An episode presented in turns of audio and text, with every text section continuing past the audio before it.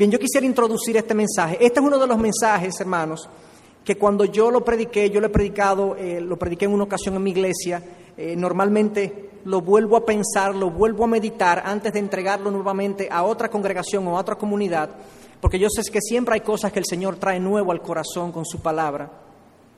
Pero es uno de los mensajes que me quedó con una de las introducciones más largas que yo he hecho. Pero ustedes van a entender que la introducción es necesaria para entender el cuerpo y la sustancia del mensaje. Y yo quisiera primero empezar con una historia personal y luego con una, eh, con una, con una enseñanza acerca de lo que es la disciplina de Dios en nuestras vidas. Ya se ha dicho en varias ocasiones, lo dijo el pastor Newton, también el pastor Luis, que voy a hablar de la disciplina de Dios en nuestras vidas. Y yo quisiera comenzar primero eh, contándoles una experiencia personal de hace algunos años, muchos años en mi vida, que aunque han habido más disciplinas en mi vida, más eventos donde Dios los ha usado de manera específica para producir ciertas cosas, yo creo que esa fue una especial, porque no solamente fue una disciplina para mí, sino que fue una disciplina que incluyó, yo diría, toda mi familia. Hace aproximadamente unos 20 años, nosotros estábamos pasando por una situación eh, difícil como familia. Eh, yo tenía unos 18, así que ya saben mi edad. Eh, yo era un adolescente. Y en ese momento la situación era la siguiente. Lo primero que sucedió fue un problema económico. Mi papá se dedicaba en ese momento a construir, él compraba un solar, hacía una, una casa o un apartamento y lo vendía. A veces compraba un solar, hacía una casa, la vivíamos por un año y en un año la vendía. Y así el IBEL tenía un capital no muy grande, pero le permitía pues comprar un solar, hacer una casa y de los beneficios nosotros vivíamos un año más o menos y él volvía y hacía y repetía la, la operación. Pero sucedió que en esa ocasión él compró un solar en un sector que tenemos cerca de la capital que se llama Alameda. Es un sector como en las afueras de la ciudad. Y, en ese momento mucha gente se ilusionó con la Alameda porque está después del 9, cerca de la ciudad, pero fuera de la ciudad. Entonces da esa sensación de campo, esa sensación que ustedes tienen aquí en muchos sectores todavía, que ya lamentablemente nosotros no tenemos. Mi papá compró ese solar y al poco tiempo nos dimos cuenta que era falso el título del solar. Y él había pagado.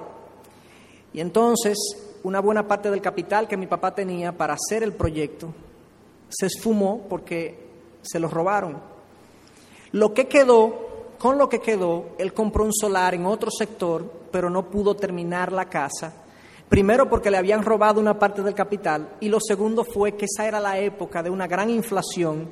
Aquí estoy haciendo eh, lujo de mi economía en el año 86 al 90 hubo una gran inflación en el país y todo el que tenía dinero en efectivo en el banco, ese dinero se volvió nada en términos reales porque la inflación se comió el valor real del dinero en pesos. Entonces nosotros nos quedamos sin el solar que compramos en la Alameda y sin la posibilidad de terminar la casa que mi papá estaba terminando. Nos quedamos prácticamente en la calle, por así decirlo. Junto con eso, Sucedió otra situación, ya no en el ámbito económico, sino en el ámbito de la salud. Mi papá comenzó a experimentar unos dolores en el pecho.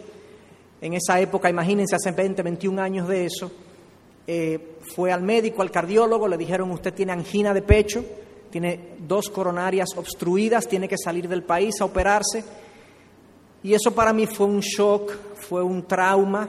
Para nosotros, yo era el mayor de la casa, yo tenía 18, mi hermano menor 14 la otra tenía ocho y otra de cuatro, éramos cuatro hermanos. Para mí fue muy chocante que todas estas cosas nos estaban pasando al mismo tiempo. Ya de por sí cada situación era dura, pero la, la conjunción de todas fue particularmente difícil para mí y para nosotros en sentido general. Mi papá sale del país supuestamente a hacerse un procedimiento sencillo pero en Estados Unidos le dicen, de hecho, entre paréntesis, Dios se manifestó con su gracia porque mi papá consiguió a través de una organización que se llamaba Corazones Unidos, que lo sacaran del país eh, poniendo muy poca, muy poca cantidad de dinero, o sea que el Señor proveyó eso. Sale del país y le dicen, usted no se puede ir sin operarse, tiene que operarse aquí en Estados Unidos. Y lo que se fue para irse dos semanas, él se fue por dos semanas, se convirtió en cuatro meses fuera del país. En esa época yo era el mayor de la casa, yo estaba en cuarto de bachillerato, yo cogía a todos mis hermanitos, nos vayamos en la mañana, nos metíamos en el carro, yo me iba en el carro al, al colegio, la directora me llamó, ¿cómo es eso que tú vienes al colegio solo? Bueno, yo, yo tenía licencia en esa época, pero fue un trauma para nosotros. Lo que quiero presentarles es que imagínense, en la mente de un joven de 17, 18 años, yo era cristiano, pero vienen todas estas cosas juntas. No tenemos dinero para terminar el proyecto que estamos supuestos a terminar. No tenemos dinero para mandar a mi papá a operarse al extranjero, aunque Dios proveyó los recursos. Mi papá sale del país y está al borde de la muerte. Yo estaba desconcertado. Yo no sabía qué hacer yo cuestioné a Dios, cuestioné sus métodos, cuestioné, la oportunidad de por qué Dios manda todas estas cosas juntas. Yo no entendía por qué nosotros, si éramos gente creyente, cristiana, teníamos que estar sometidos a tantas pruebas y dificultades y, y situaciones difíciles juntas. Y esa fue mi realidad. Pero yo estoy seguro que muchos de los que están aquí, obviamente, quizás no tienen el mismo tipo de problemas, pero tenemos problemas, tenemos dificultades, tenemos sufrimiento, tenemos dolor, cosas que suceden que nos duelen, cosas que pasan que nos hieren, hay fricciones familiares, hay estrechez económica, hay problemas de salud que constantemente, constantemente nos traen a la mente la idea de, Señor, ¿dónde tú estás? ¿Qué está pasando? ¿Cuándo se termina esto? ¿Qué pasa con esta racha? Que yo siento que no salgo de esta racha, de esta situación que me, que me lleva a un estado de no gozo en mi vida espiritual. Eso es algo común entre nosotros. De hecho, es más esa la norma que la excepción. La mayoría de nosotros, si analizamos nuestra vida, tenemos suficientes áreas de aflicción para decir, estamos en medio de problemas. Y entonces con esa reflexión es que yo comienzo a pensar y a cuestionar a Dios, no solamente en si Dios está presente en mi vida, sino, Señor, ¿realmente es esto necesario para tú hacer lo que tú tienes que hacer en mi vida? Y en la medida que fui caminando, en la medida que fue pasando el tiempo, me di cuenta que sí. Y comencé a entender ese concepto de la disciplina de Dios y de cómo Dios permite estos momentos de aflicción, de sufrimiento, que como les digo son más la norma que la excepción en nuestra vida precisamente porque hay áreas de nosotros que de no ser así no son cambiadas, no son transformadas, no las vemos, no estamos al tanto de que tenemos esas características a menos que Dios no las exponga en medio de la aflicción y la prueba y el sufrimiento y la angustia. Y entonces entendí que sí eran necesarias estas cosas. En la forma que Dios la había dispuesto, sí era necesario que Dios las juntara todas, porque había un trabajo de profundidad a hacer, que era así que era necesario hacer. Entonces yo quiero hablarle un poco de eso. ¿Qué dice la palabra acerca de ese tipo de situaciones en la vida del creyente. El creyente, el cristiano, el que viene a caminar con Dios, no está exento de problemas. De hecho, muchas veces uno siente hasta cierto punto que los problemas de la vida comienzan precisamente cuando uno se hace cristiano o hijo de Dios. Por lo menos es una sensación que muchos tienen. Es una realidad que muchos de nosotros enfrentamos en situaciones de ese tipo. Y yo quisiera entonces hablar, todavía estoy en la introducción, antes de entrar al pasaje de este concepto de disciplina, lo primero que quiero aclarar es que la palabra disciplina que nosotros eh, usamos se relaciona más bien con el castigo, con la pela, con la disciplina que le hacemos a nuestros hijos cuando se portan mal. Eh, el niño hizo una rabieta, eh, botó una comida, se portó mal con sus hermanitos, fue egoísta jugando con sus juguetes y nosotros entonces decimos, el niño hay que disciplinarlo. Y por ese uso que nosotros le damos a esa palabra, palabra disciplina, nosotros asociamos esta palabra disciplina de Hebreos 12, la disciplina de Dios, como siempre, como un castigo de Dios, como algo que Dios hace porque nos portamos mal, porque actuamos mal, porque pecamos y Dios quiere eh, corregir esas cosas en nosotros. Y aunque eso es parte, eso no es todo. La disciplina bíblica, que literalmente la palabra es paideia, significa instrucción primariamente. Y muchas veces esa instrucción, o sea, yo quiero disciplinar al hijo, o Dios quiere disciplinar a sus hijos, con el objetivo de instruirlos.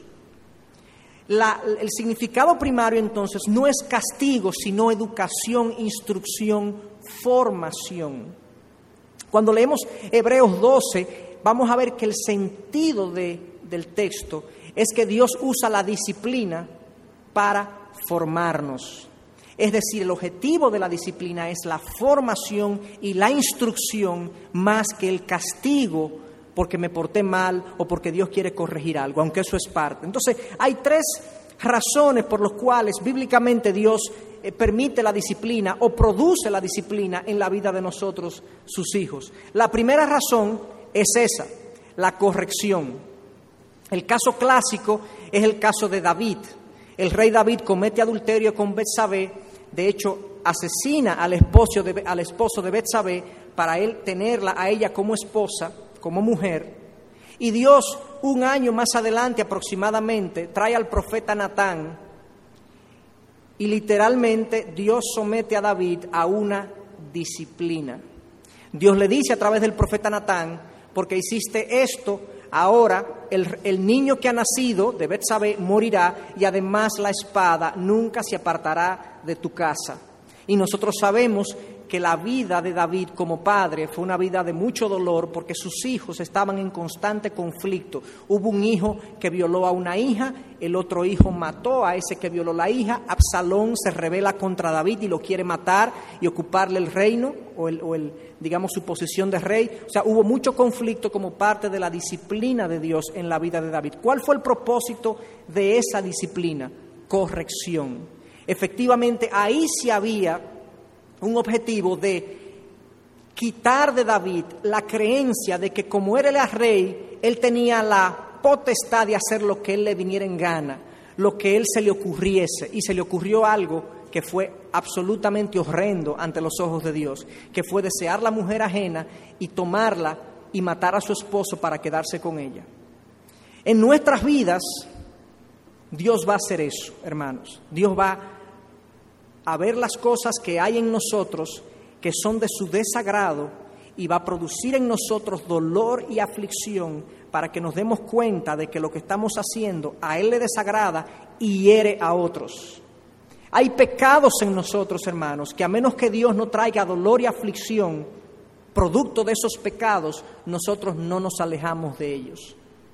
Porque el pecado gusta, el pecado nos atrae, nos seduce. Cuando yo soy ofendido por alguien, yo soy ofendido por mi esposa, ustedes saben lo que la carne me dice que haga, devuélvele para atrás. Cuando mi esposa me ofende y me agrede verbalmente, ¿qué es lo que yo quiero hacer? Decirle, ponte en tu sitio. Yo quiero agredirla también, ¿o no? Cuando yo soy agredido, voy a un lugar de servicio, de comida, y me atienden mal, ¿Cuál es la tendencia natural humana? A reclamar mi derecho porque yo, este es mi dinero, usted tiene que darme a mí un buen servicio. El pecado nos seduce. Cuando a nosotros los hombres nos pasa una mujer atractiva por el lado, ¿cuál es la tendencia natural humana? Es a mirarla. Y esa es una condición, hermanos, esa seducción del pecado. Muchas veces Dios tiene que venir y traer condiciones de aflicción en nuestra vida que nos ayude a romperlas. Puse varios ejemplos que posiblemente se apliquen más a hombres que a mujeres, pero también las mujeres tienen sus áreas donde Dios tiene que traer particularmente situaciones difíciles para que aprendan a no pecar de esa manera. Áreas donde las mujeres caen con facilidad, el chisme, por ejemplo, el hablar de otros con regularidad, con normalidad. A veces la mujer dice algo que no debió decir, se le arma un lío producto de eso, un conflicto familiar o dentro de la iglesia, entre amigos, hay un lío, hay dolor, hay aflicción, pero si no es así no aprende. En otras áreas es el área de la vanidad, cuando la mujer constantemente viste literalmente, no para sí ni para su esposo, sino para los otros, y constantemente tiene un nivel de gasto que no se corresponde con su realidad, y el Señor tiene que conducir a la pareja a un estado de precariedad económica para que la mujer deje de pensar que eso llena el corazón. Entonces Dios usa estas cosas para corregirnos, para disciplinarnos y dejarnos saber, hey, estás pecando en esa área. Si no te traigo ese dolor y esa aflicción, no lo ves, no te das cuenta, no te percatas. Porque lamentablemente, cuando nosotros pecamos y otros nos ven pecar, sobre todo en nuestra cultura, es muy difícil, hermano, irle a, decir a otra persona, mira, tú estás mal. Eso es difícil. No es difícil. A mí no me gusta hacerlo. Como pastor tengo que hacerlo, pero no es, no es agradable. Y como cultura en particular somos muy... Eh, es muy difícil que un dominicano haga eso. Nosotros le damos la vuelta, somos muy políticos, muy hipócritas, como que nada está pasando. Entonces la primera razón por la cual Dios permite la disciplina en nuestras vidas, la corrección de pecados, actitudes, hábitos, formas que de otra manera nosotros no corregiríamos. La segunda razón por la que Dios permite la disciplina no es tanto la corrección, sino la prevención. Prevención. Hay un caso en la palabra, en Segunda de Corintios, que se refiere específicamente al caso del apóstol Pablo, pero ilustra el principio que les quiero comunicar. El caso de Pablo está en Segunda de Corintios 12, 7 y dice literalmente lo siguiente: Dada la extraordinaria grandeza de las revelaciones, por esta razón, para impedir que me enalteciera, me fue dado un espín en la carne, un mensajero de Satanás que me abofeté para que no me enaltezca. Acerca de esto he rogado tres veces al Señor que lo quitara de mí. Y sabemos que Dios le dijo, no lo voy a quitar, bástate mi gracia porque mi poder se perfecciona en la debilidad. Oigan esto, el apóstol Pablo era un hombre propenso a enaltecerse, a enorgullecerse, a menos que Dios no le trajera una aflicción a su vida que lo mantuviera bajitico, como decimos en nuestro país. Y muchas veces Dios no nos deja acumular más de lo que ya tenemos porque nos está previniendo. A veces Dios no nos deja descollar más donde trabajamos porque nos está previniendo. A veces Dios no nos deja ni siquiera en la misma iglesia descollar más porque nos está previniendo. A veces Dios produce aflicciones y sufrimientos específicos para crear dependencia de Él. Qué fácil es, hermanos, cuando yo tengo mucho, depender de lo que tengo y no de Dios. ¿No es así? Entonces muchas veces Dios dice, no, pero entonces no vas a tener. ¿Para qué? Porque tú tienes un corazón propenso a poner tu seguridad en lo material. Por lo tanto, te voy a proteger de eso, hijo mío. Y nos, y nos, y nos protege. Y así en cada área de la vida. ¿Cuántas veces no llegamos donde queremos, no tenemos lo que soñamos, no, no logramos lo que aspiramos porque Dios nos está previniendo de caer en orgullo, en dependencia de lo material, en dependencia de la vanidad, en dependencia de los otros, de la aprobación de los hombres? Gracias al Señor por su disciplina preventiva. Pero hay una tercera razón por la que Dios permite la disciplina o orquesta la disciplina en nuestras vidas. La primera es la correctiva, para corregir pecados específicos, actitudes, eh, hábitos específicos. La segunda es la preventiva. Y la tercera razón por la que Dios permite la disciplina es la instrucción. Es para que yo aprenda algo que yo no conozco, que yo no he visto, que yo no he experimentado. El caso bíblico es el caso de Job. Todo el mundo conoce el caso de Job. Job en el capítulo 1 del libro de Job pierde todo. Pierde sus bienes, sus vacas, sus camellos, sus ovejas, sus, todo lo que tenía. Pierde sus diez hijos de un, de un solo anuncio y se le deja a la esposa, porque según el texto era insoportable, y se le dejó para que siguiera siendo insoportable. Lo pierde todo. Y nosotros leemos desde el capítulo 1 de Job, más adelante vienen los amigos de Job, tres amigos, y se ponen a su alrededor a argumentar con Job. Y en vez de traerle consuelo y esperanza, lo que le traen, es juicio. Y le dicen, Job, tú tienes que estar mal. Hay un pecado que tú estás cometiendo que tú no lo has dicho a ninguno de nosotros, por lo cual Dios te tiene así. En la mente de los amigos de Job, la única razón por la que Dios permite aflicción en la vida de sus hijos es por corrección. Y ya dijimos que esa no es la única razón. Es decir, no siempre cuando alguien le está yendo mal es porque ha cometido un pecado. A Jesús le hicieron esa pregunta en una ocasión donde un ciego de nacimiento sale a su encuentro. Le dices, Señor, sáname, sálvame, ten misericordia de mí. Y él lo sana y vienen y le preguntan, Señor, ¿quién pecó, este o sus padres? ¿Qué es lo que está en la mente de esta gente? El que está en esa condición de aflicción y de angustia es porque hizo algo malo, ¿cierto? O sea, la disciplina solamente es para la corrección, por el pecado. Y él dice, no, ni este ni sus padres pecaron. Este hombre estaba ciego para que las obras de Dios se glorificaran y se hicieran manifiestas en él en este día.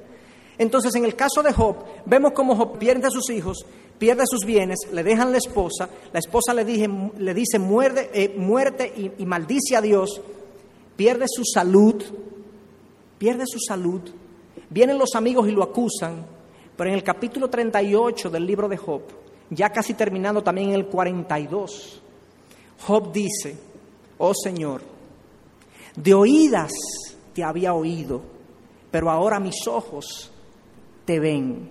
¿Qué es lo que Job está diciendo? Señor, yo ahora te conozco de una manera que yo no te conocía antes.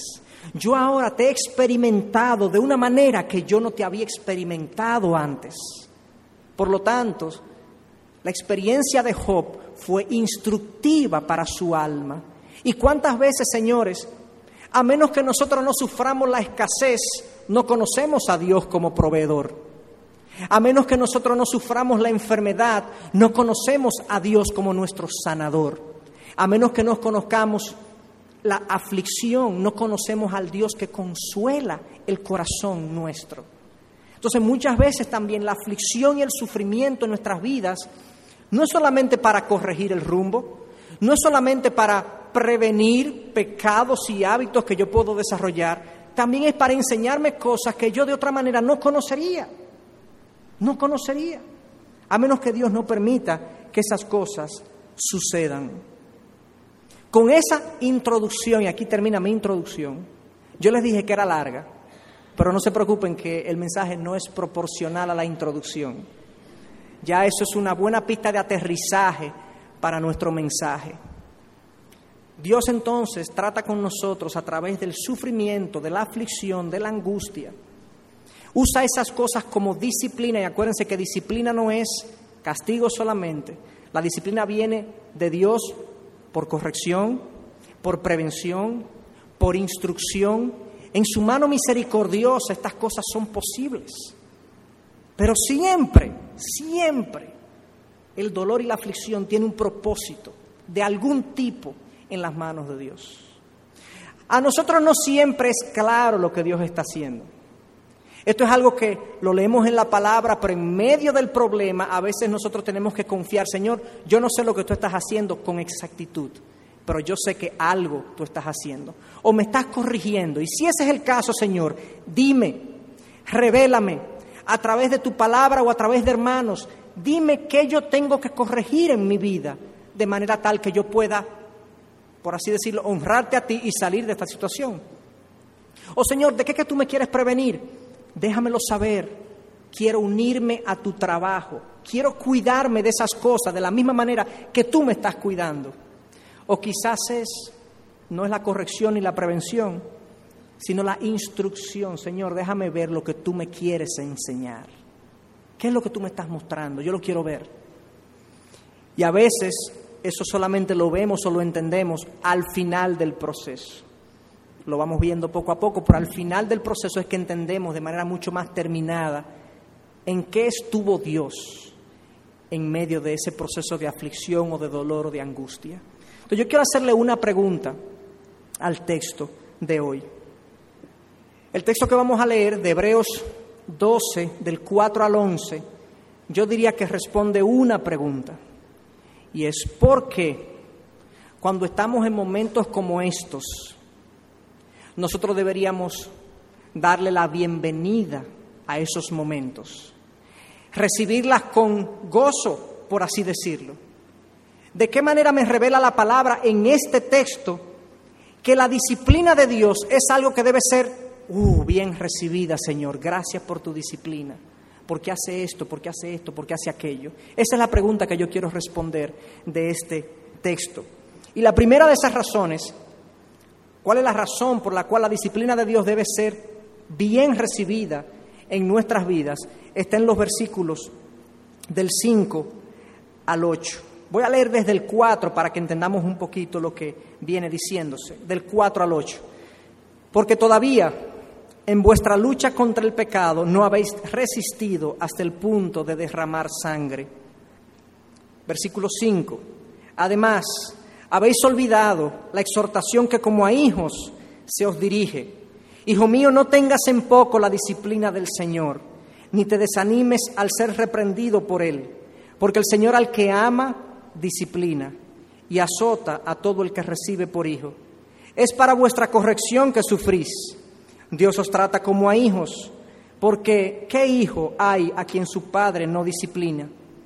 Pero si estáis sin disciplina, de la cual todos han, han sido hechos participantes, entonces sois hijos ilegítimos y no hijos verdaderos.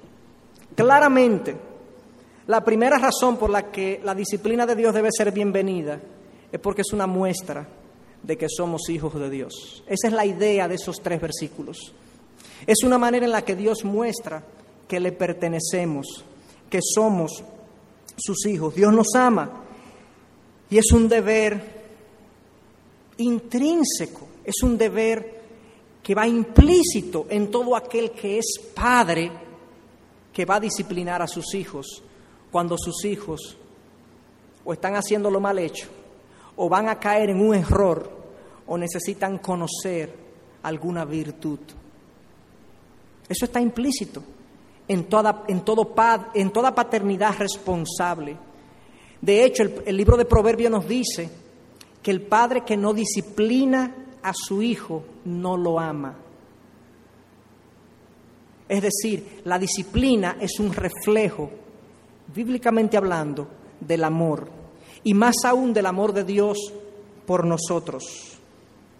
Fíjense lo que había sucedido con estas, con estas personas. Estas personas, hermanos, los hebreos a los cuales se le dirige esta carta, están pasando todo tipo de problemas, todo tipo de dificultad. De hecho, el capítulo 12 de este libro, este mismo capítulo que estamos leyendo, comienza con una exhortación de que tenemos una gran nube de testigos, que pongamos nuestros ojos en Jesús, quien por el gozo puesto delante de él soportó la cruz. Este es un capítulo que anhela crear la motivación en el corazón del creyente de que a pesar del dolor, a pesar de la aflicción, a pesar de las luchas, sigamos adelante. Y lo primero que hace es, vean a Jesús, autor y consumador de la fe, que tenía el gozo puesto delante de él y padeció la cruz. De esa misma manera nosotros hagamos lo mismo. Ahora viene con este argumento. Además, versículo 4, 5, habéis olvidado la exhortación que como a hijos se os dirige.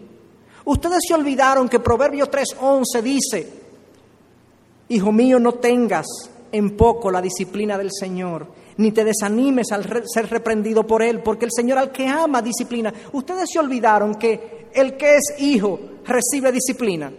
No se olviden de eso, para que no se desanimen, para que no pierdan ímpetu, para que no crean que el mundo se le está viniendo arriba y Dios no está al tanto. Dios está al tanto y Dios está usando esas situaciones en su vida para formar su carácter, para formarlos a ustedes, para generar en ustedes más santidad, más profundidad de carácter. Recuérdense, la disciplina es parte del amor de Dios por nosotros, porque somos sus hijos. Y eso es lo que está haciendo el autor del libro de Hebreos. Y fíjense que hay dos errores que uno puede cometer con la disciplina. El versículo 5, la segunda parte, Hijo mío, no tengas en poco la disciplina del Señor. Ese es el primer error, tenerla en poco. Pensar que es poco importante. Hay muchos de nosotros, sabemos muchos de nosotros que estamos en medio de un proceso disciplinario y ni siquiera nos percatamos que estamos en medio de un proceso disciplinario por parte de Dios. Estamos incluso viviendo consecuencias a veces de pecados que hemos cometido y no nos percatamos que Dios ya está trayendo las consecuencias e ignoramos que estamos en medio de ese proceso. La tenemos en poco, la subestimamos, no creemos que es importante, no nos unimos al trabajo de Dios, porque muchos de nosotros vemos los problemas y las aflicciones y las angustias no como enviadas por Dios, sino como cosas que se generan en este mundo caído. Y ciertamente son cosas que se generan en este mundo de pecado, en este mundo caído. Pero ojo, Dios ha dicho en su palabra que nada nos va a tocar, que nada nos va a tocar a menos que Él no lo permita. Romanos 8:28, eso es lo que implica. Todo, todo ayudará para bien para aquellos que le aman. Esa es la implicación de ese pasaje, que Dios no trae nada a mi vida malo o bueno, a mis ojos, que no contribuya a su trabajo. ¿Y cuántos de nosotros entonces estamos en un proceso disciplinario? Puede ser correctivo, puede ser preventivo, puede ser instructivo y no nos lo estamos llevando.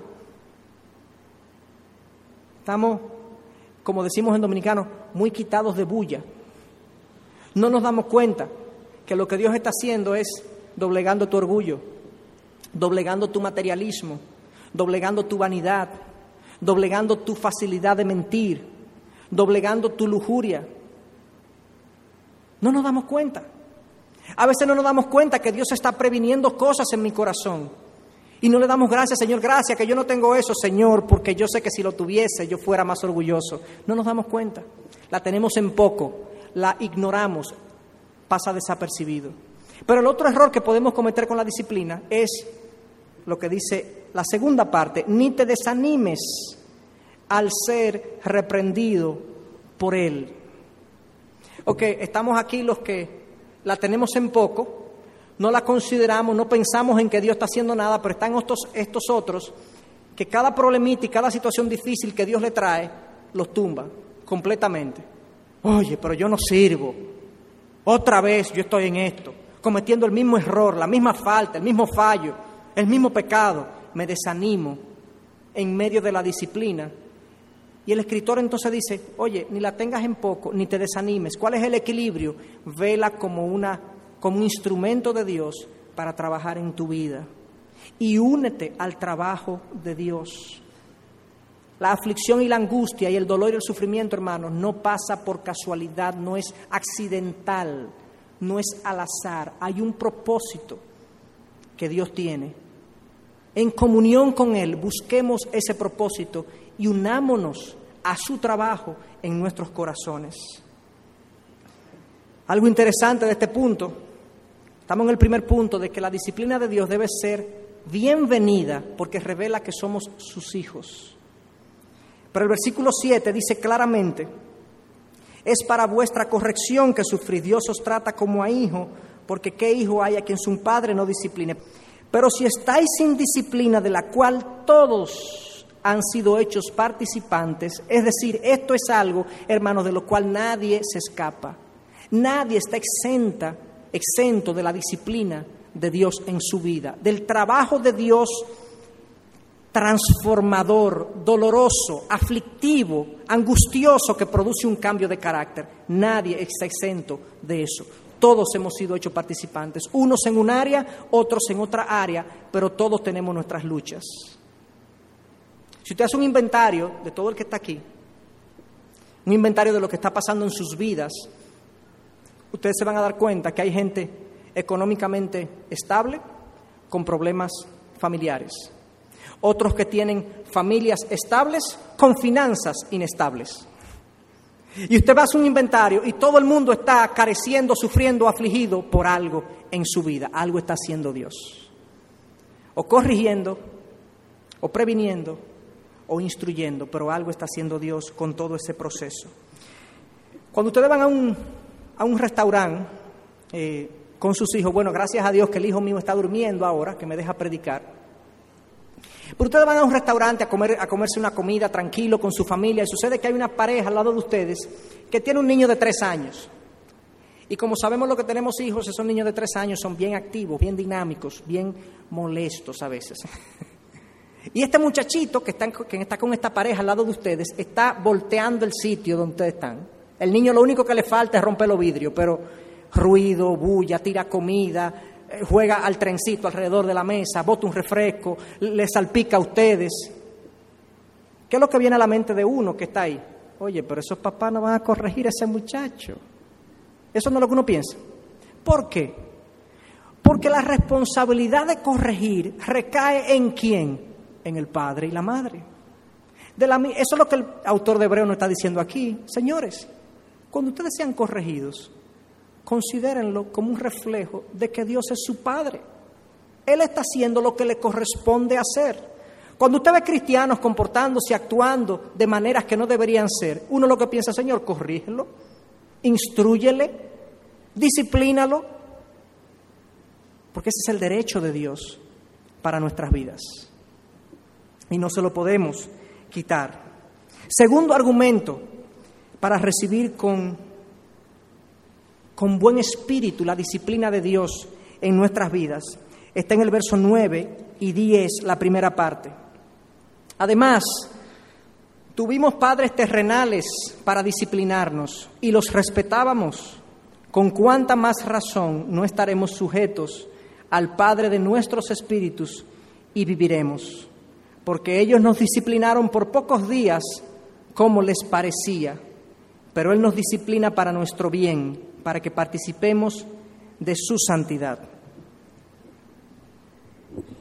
Este segundo punto es clave Aquí compara la disciplina humana con la disciplina de Dios y dice, oigan, la disciplina de Dios es superior en todo el sentido de la palabra.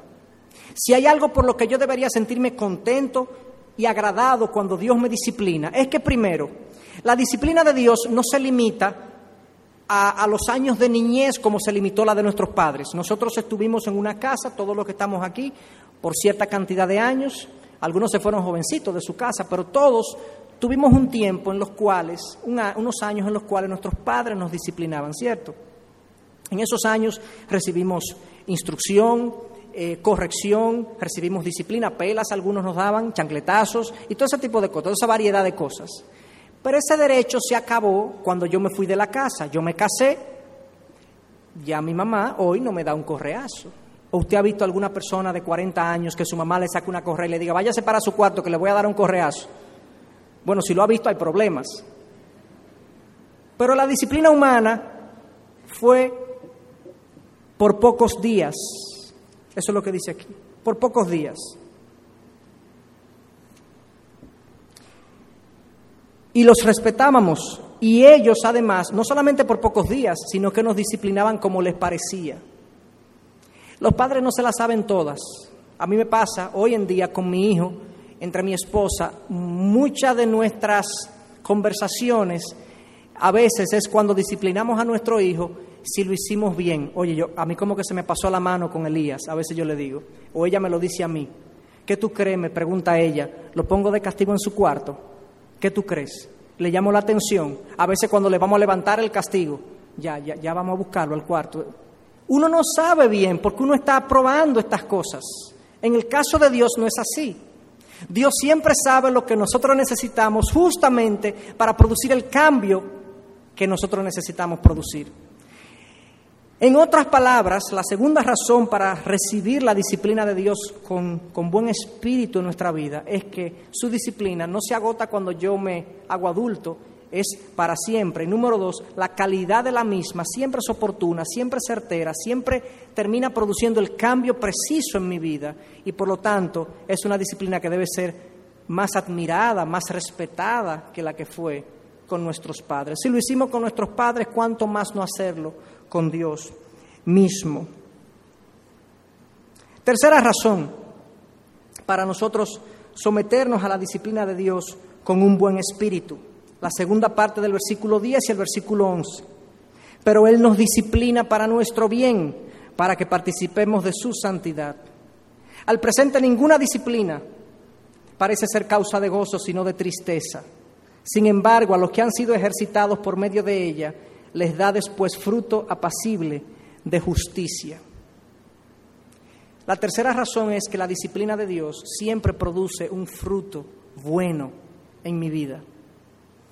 Como ya le introduje en el segundo punto, siempre la disciplina de Dios produce precisamente lo que quiere producir Dios en nuestros corazones. Y en este caso, hay dos cosas que Dios consigue.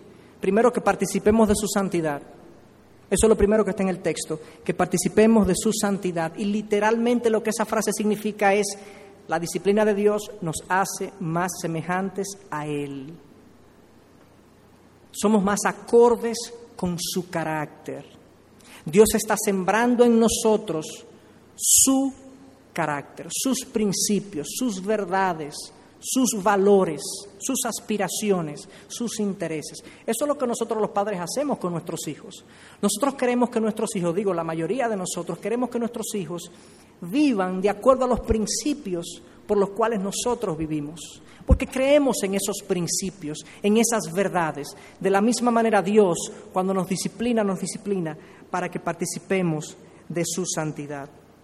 Y la segunda razón, aparte de participar de su santidad, es producir un fruto apacible de justicia.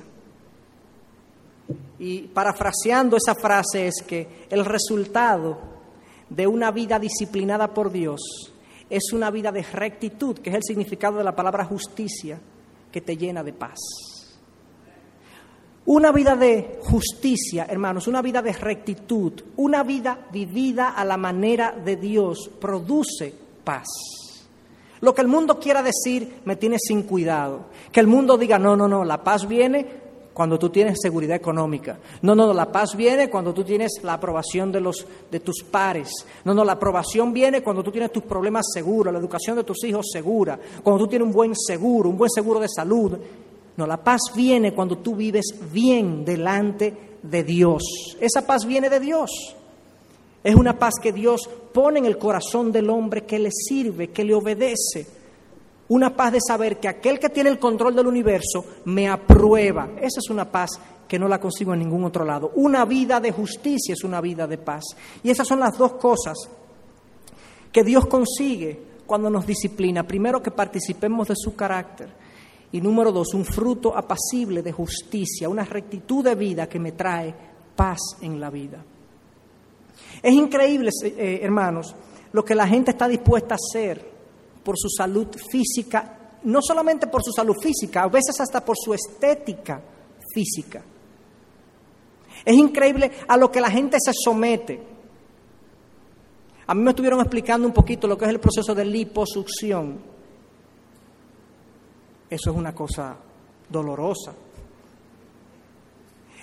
fea, porque yo he visto algunos procesos de liposucción, así breves reseñas, preparando este sermón. Señor, pero ¿cómo que la gente se hace eso? Eso parece una carnicería. La gente se pasa por procesos dolorosísimos. ¿Para qué? Para verse bien. Pero cuando se trata del alma, no queremos dolor. No estamos dispuestos a pasar por procesos dolorosos para la belleza del alma, como lo estamos para la belleza física. A veces personas que tienen cáncer, enfermas de cáncer, y se le dice, oigan una, algunos de los efectos que el cáncer o el tratamiento al cáncer produce en algunas personas. Se le entrega esto al que recibe radiación o quimioterapia o radioterapia, se le dice, usted puede experimentar constipación, delirio, que es una especie de mal funcionamiento cerebral también, problemas de dormir, para caminar. Usted puede experimentar fatiga extrema, náusea, vómitos, desorden del sueño, llagas en la boca. ¿Se quiere someter al tratamiento? Sí, sí, sí, claro. ¿Por qué? Porque la esperanza es que hay una salud física que yo estoy persiguiendo. De la misma manera, hermanos, la garantía que Dios nos ha dado en este texto es que la aflicción, el sufrimiento, siempre está enmarcado en un proceso de mejoramiento del alma interno, de la salud espiritual. Y yo debo aprender a valorar eso. Y yo debo aprender a decir, Señor, si es necesario que tú me sometas a, a una disciplina, del tipo que sea, correctiva, instructiva o preventiva, Señor, sométeme porque yo quiero agradarte. Como les dije, a veces no valoramos la disciplina, perdón, la belleza interior como valoramos la belleza exterior y vemos esos desbalances en la vida de la gente.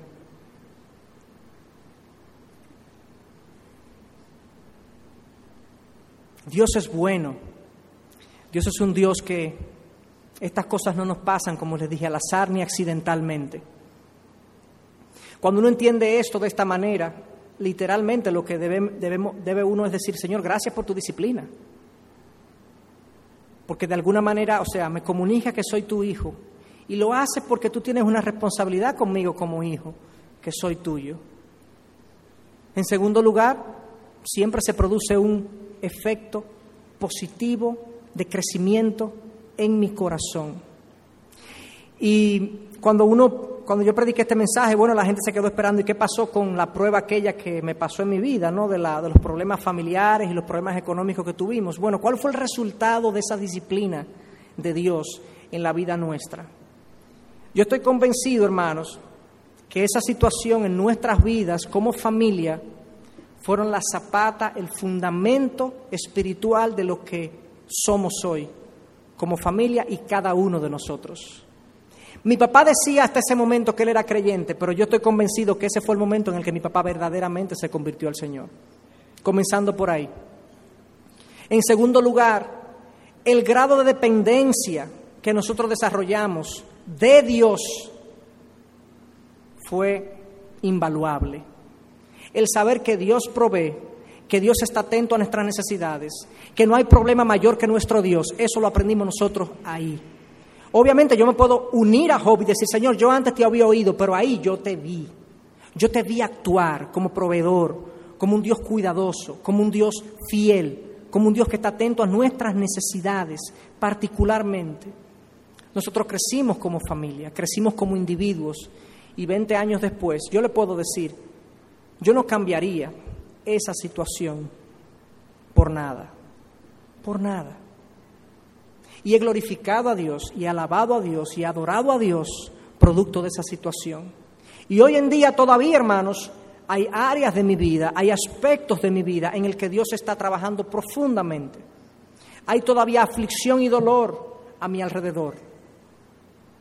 Hay incertidumbres que yo no he podido satisfacer, pero yo estoy absolutamente seguro que Dios está instruyéndome en medio de ese proceso no importa cuál sea, no importa la naturaleza del proceso, Dios me está instruyendo, disciplinando a su manera, a su forma, para producir en mí su carácter y un fruto pasible de justicia. Ojalá que estas verdades pues sean una, una realidad en nosotros, que el dolor y la aflicción sea bienvenido en el buen sentido de que no me gozo en el dolor propiamente, porque obviamente eso sería masoquismo, pero me gozo en el efecto que tiene el dolor, en el resultado del sufrimiento, porque yo sé que Dios lo está orquestando o para mi corrección, o para prevención, o para instrucción en mi vida. Vamos a orar. Señor, yo te doy gracias por tu palabra. Y además de por tu palabra, por, por el trabajo tuyo en cada uno de nosotros. Señor, nosotros estamos en diferentes niveles en nuestro caminar contigo. Ninguno estamos exactamente en la misma condición.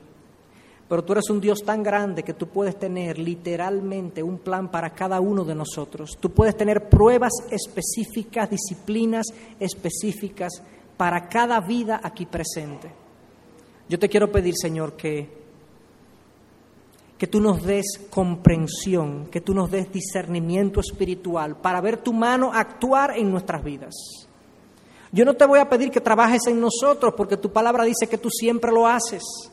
Lo que yo te quiero pedir es que nosotros, que nos ayudes a nosotros a unirnos a tu trabajo, a unirme a la disciplina tuya en mi vida. Señor, ¿qué tú me estás enseñando? ¿Qué tú me estás corrigiendo? ¿Qué tú me estás previniendo en las diferentes situaciones difíciles que estoy enfrentando en este momento? Esas son preguntas, Señor, que yo quiero que cada uno de nosotros se haga y que a través de tu espíritu tú nos reveles lo que tú estás haciendo y nos des la oportunidad de unirnos a ti, Señor. Gracias, Padre. Gracias, Señor, por esta oportunidad en el nombre de Jesús. Amén. Amén.